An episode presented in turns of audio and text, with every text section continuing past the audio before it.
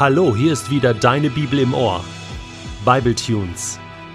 Der Bibelpodcast für deine täglichen Momente mit dem ewigen Gott.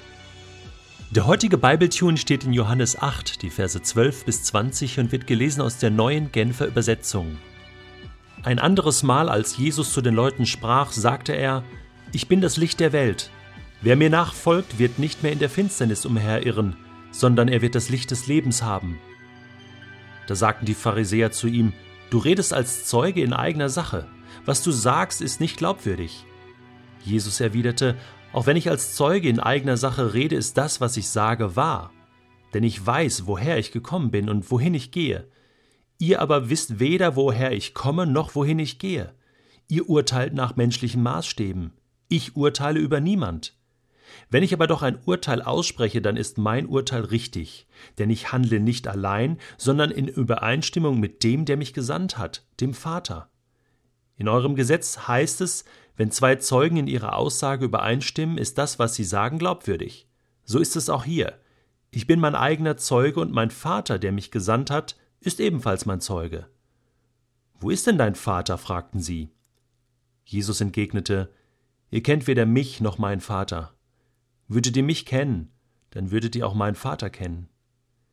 Jesus lehrte im Tempel in der Nähe des Kastens für die Geldopfer, als er diese Dinge sagte. Aber niemand nahm ihn fest, seine Zeit war noch nicht gekommen. Wusstest du, dass Jesus nie ein Buch geschrieben hat? Er hat ja nicht die Bibel geschrieben. Nein, alles, was er gesagt hat, hat er Menschen gesagt. Alles, was er getan hat, hat er für Menschen getan. Er hat sein Leben für uns Menschen gegeben. Er hat sich komplett in Menschen investiert. Das ist das schönste Buch, was du schreiben kannst. Das sind die wichtigsten Spuren, die du in dieser Welt hinterlassen kannst. Lichtspuren, Leuchtspuren der Liebe.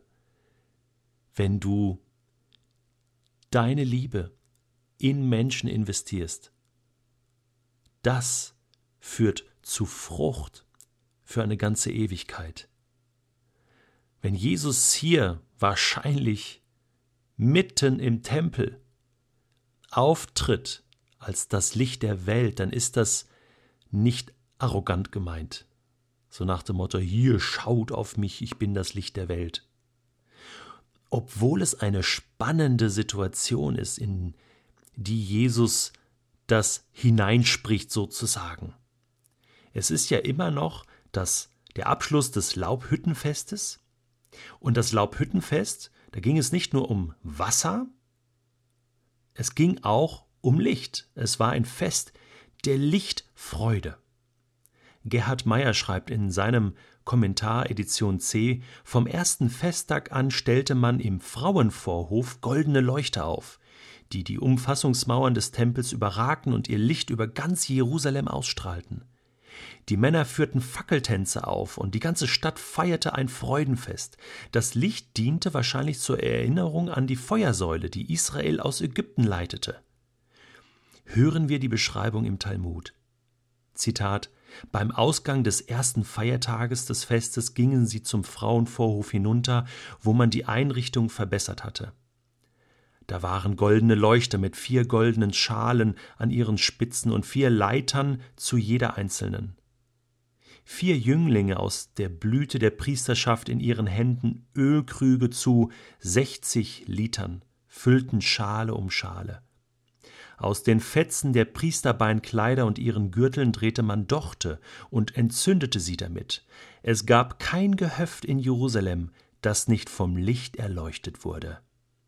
Fromme und Männer der Tat tanzten vor ihnen mit leuchtenden Fackeln in ihren Händen und sangen vor ihnen Lieder und Lobgesänge. Leviten ohne Zahl waren mit Leiern, mit Hafen und mit Zimbeln, mit Trompeten und mit anderen Musikinstrumenten auf den fünfzehn Stufen, die vom Vorhof Israels zum Frauenvorhof hinunterführten. Den fünfzehn Stufenliedern in den Psalmen, Psalm 120 bis 134 entsprechend.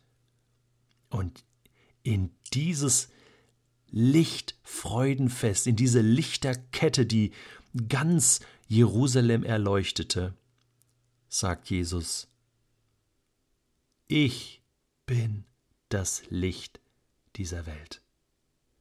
Wer mir nachfolgt, der wird nicht mehr in der Finsternis leben, nie mehr. Der wird immer Licht haben, das Licht des Lebens, der wird leben. Wie kann Jesus so etwas behaupten? Was ist das für eine Eigenüberzeugung? Das ist ja dann das darauffolgende Gespräch. Hey, wie kannst du sowas behaupten? Was, was du da redest, das, das, das muss doch jemand bezeugen können. Also du redest von dir selbst. Das ist, das könnte ja jeder sagen, jeder behaupten. Was soll das, Jesus?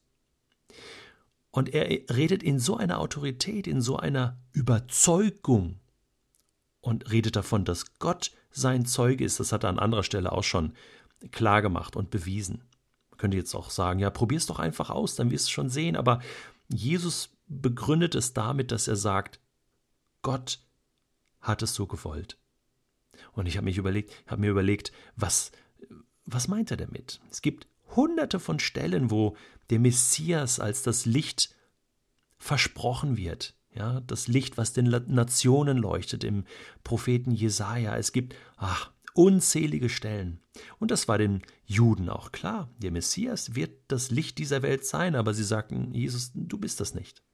Weißt du, was ich glaube, warum Jesus das mit so einer Überzeugung sagen konnte, dass er das Licht der Welt ist? Weißt du, wann Jesus das allererste Mal die Weltbühne als Licht der Welt betreten hat? Schlag mal deine Bibel auf, auf, die, auf der ersten Seite, 1. Mose 1. Da heißt es, am Anfang schuf Gott Himmel und Erde. Und die Erde war wüst und leer und Finsternis herrschte in der Tiefe. Und das Erste, was Gott schafft oder ins Leben ruft, installiert sozusagen, ist, es werde Licht. Und dann leuchtete es und erschied Licht von Finsternis. Dieses Licht ist ein göttliches Licht, existiert unabhängig von Sonne, Mond und Sternen, denn die werden ja erst am vierten Tag erschaffen. Es gibt also ein Licht, was unabhängig von dem Geschaffenen im Universum existiert. Das ist das Licht der Welt, wo es keine Finsternis mehr gibt.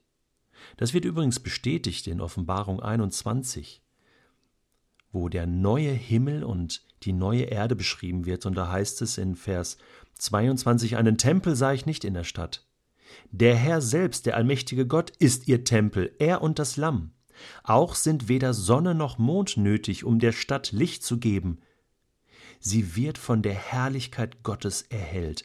Das Licht, das ihr leuchtet, ist das Lamm.